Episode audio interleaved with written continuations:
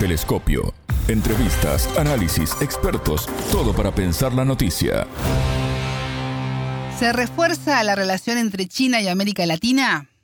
Bienvenidos, esto es Telescopio. Es un gusto darles la bienvenida. Junto al analista político y economista peruano Carlos Aquino, doctor en Economía Internacional, vamos a analizar qué implica el acercamiento entre ambas regiones. Quédense con nosotros, ya comienza desde Montevideo el programa de Sputnik. Somos Martín González y Alejandra Patrone. En Telescopio te acercamos a los hechos más allá de las noticias.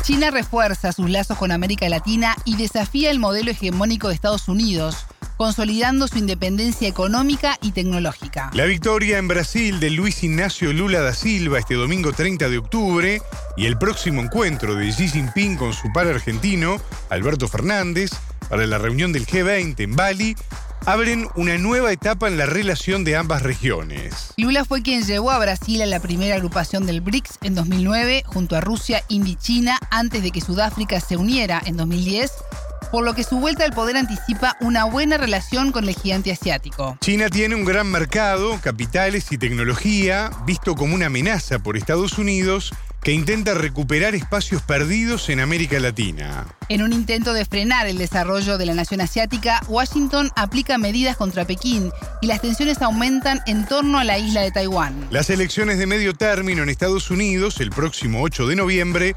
presionan el sistema político a rever su política exterior. El entrevistado. Carlos Aquino, licenciado en Relaciones Internacionales, especialista en Asia y profesor de la Universidad de San Marcos. Bienvenido a Telescopio, ¿cómo estás? Es un gusto recibirte. ¿Cómo estás, Alejandra? Qué gusto escucharte. El gusto es nuestro. Desde la última vez que hablamos, Xi Jinping fue ratificado como secretario general del Partido Comunista Chino en la antesala de su reelección como presidente de China el próximo año. Eh, ¿No fue una información que sorprendió, pero sí habrá cambios para los próximos meses? Bueno, él ha ratificado en el Congreso pues la línea que ha tomado China desde hace algunos años, ¿no? De fortalecer su autosuficiencia económica, su eh, estructura militar ante lo que ve pues como desafíos que se presentan, ¿no? Como lo que dice la creciente interferencia de Estados Unidos en los asuntos internos, específicamente con el tema de Taiwán y específicamente pues de la guerra tecnológica cada vez más intensa que le está haciendo Estados Unidos, ¿no? En, especialmente en este tema de los semiconductores, ¿no? Ahora, lo otro que también ha sorprendido a algunos es esta estricta política de cero COVID, ¿no? Donde apenas presentado algún caso, prácticamente cierran la economía de ese lugar, eh, se va a volver también estricta, ¿no? Entonces, eh, sí, para muchos esta actitud bastante estricta de China frente a los temas eh, externos e internos se va a seguir manteniendo, ¿no? Estados Unidos mantiene una fuerte rivalidad con China en el ámbito tecnológico, de seguridad, en las comunicaciones. ¿Crees que Washington aplica medidas contra Pekín como una forma para poder frenar el desarrollo del gigante asiático?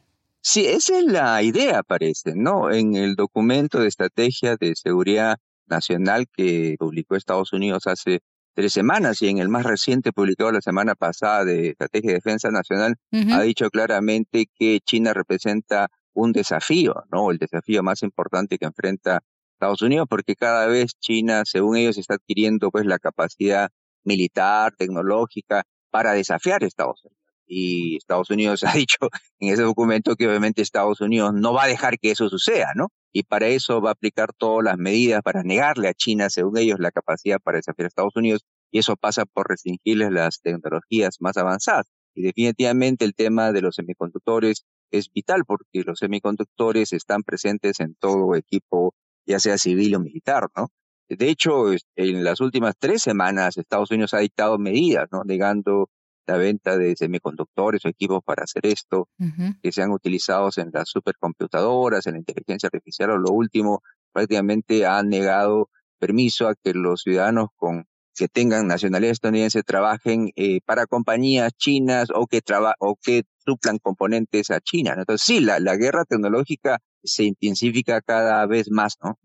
Carlos, desde hace algunos años China ha puesto en marcha una estrategia para reducir su dependencia del exterior, especialmente en ciertos productos como energía, alimentos, bueno, los microchips que tú mencionabas, una estrategia que reforzó incluso con las disrupciones en las cadenas de suministro en los últimos años. ¿China seguirá por esa línea de acción a pesar de las presiones de Occidente?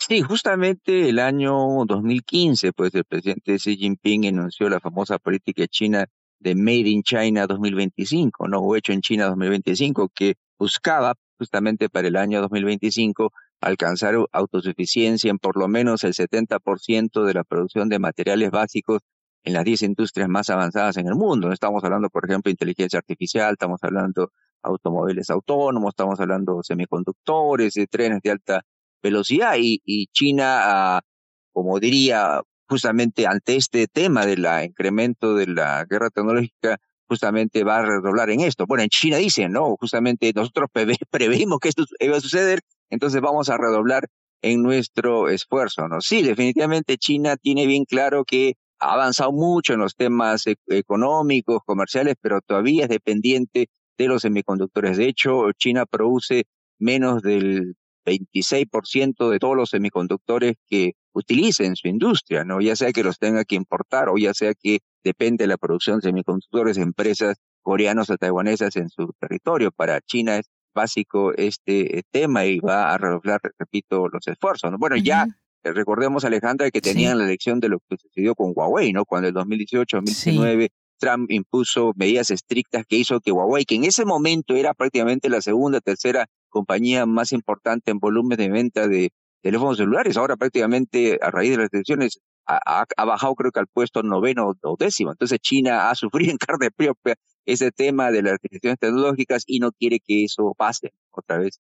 Si viene en noviembre, aquí en, en, unos pocos días, el día 8, las elecciones de medio término en Estados Unidos, hay una reconfiguración en el Congreso. Eh, ¿Va a depender de quién asuma las mayorías, tanto en el Senado como en diputados, un posible cambio en la relación de Washington con Pekín o va a ser un poco más de lo mismo?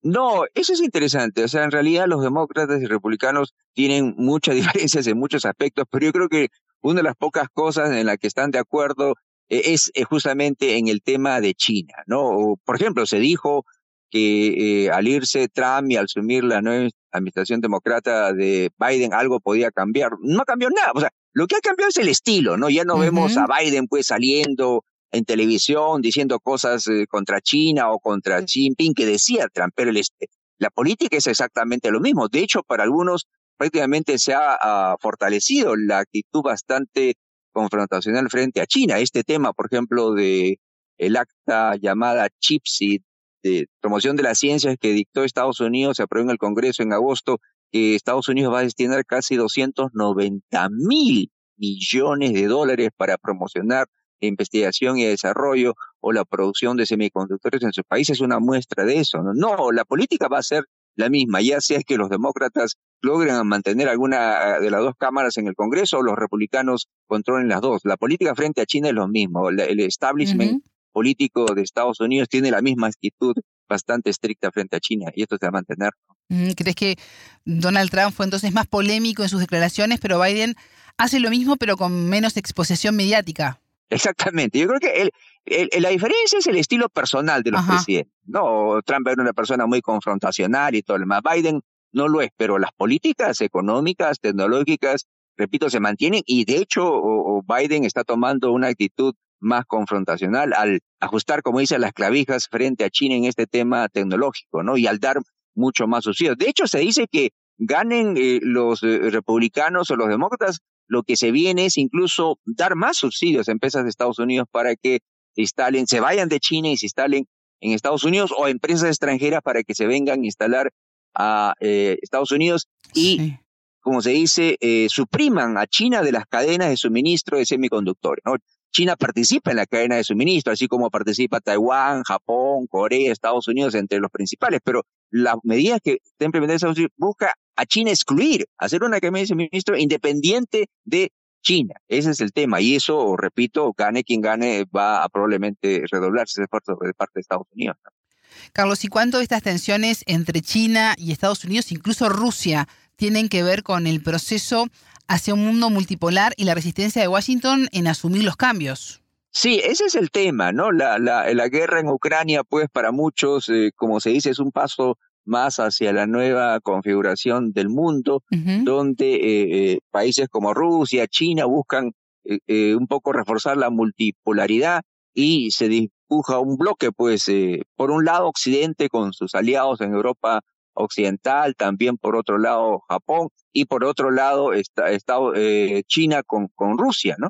Entonces sí, definitivamente se configura ese ambiente y lo que se teme es que se forme dos bloques económicos y dos cadenas de suministro totalmente distintas. Por ejemplo, obviamente China, como hemos dicho, no se va a quedar con los brazos cruzados, va a reforzar su independencia tecnológica, entonces vamos a tener dos cadenas de suministros globales de semiconductores, una liderada por China, otra liderada por Estados Unidos, y eso definitivamente va a tener pérdidas al mundo, ¿no? Porque si algo ha aprendido el mundo en los últimos 30, 40 años es que la división global del trabajo, donde todos los países tienen su participación una parte del proceso, ha reducido los costos y todo lo demás, pero esto con la confrontación política parece que va a dejarse de lado y vamos a tener dos cadones de ministros, dos bloques económicos. Y el problema, Alejandro, es que quizás nos obliguen a países como eh, el Perú, Uruguay, que estamos, se supone, independientemente de estos bloques, a tomar partido por uno de ellos. Ojalá eso no sea así. Carlos, la Cancillería de China felicitó a Luis Ignacio Lula da Silva por su victoria en las elecciones presidenciales en Brasil. Lula, quien fue presidente durante dos mandatos, llevó al país a la primera agrupación del BRICS en 2009, formada inicialmente por Brasil, Rusia, India y China antes de que Sudáfrica se uniera en 2010. ¿Qué impacto puede tener la presidencia de Lula en esta relación con China? No, yo creo que eh, el mismo Bolsonaro, que sabemos que tiene una ideología totalmente distinta de Lula, un poco que se acercó a Rusia, los BRICS, ¿no? Yo creo que eh, Lula obviamente lo va a hacer con más obvias razones, porque como tú mencionas, él fue el que prácticamente involucró a Brasil en el BRICS, ¿no? Y como sabemos, el BRICS busca pues formar un bloque independiente de la hegemonía de Estados Unidos, no esperemos que sea así, aunque para algunos es un bloque bastante disímil, ¿no? Tienes a Rusia, tienes a China, tienes a Sudáfrica, tienes a India, a Brasil, que son países en desarrollo, algunos tienen sus propios problemas, pero definitivamente yo creo que sería bueno, ¿no? Que estos países eh, tengan un, eh, un contrapeso distinto pues a los grandes hegemones que hay en el mundo. Ojalá sea así. Yo creo que Lula eh, es amigo de China, eh, es amigo de, de, Rusia también, probablemente lo sea. Entonces yo creo que va a ser muy interesante ver cómo este gran país latinoamericano podría reforzar este bloque que, repito, es necesario, ¿no? Para evitar un mundo, pues, unipolar, ¿no? El presidente argentino, Alberto Fernández, se va a reunir con Xi Jinping en el G20 de Bali para anunciar una posible ampliación del swap e inversiones en litio. Las negociaciones todavía están en curso, pero Carlos, ¿están estrechando los lazos entre China y América Latina aún más?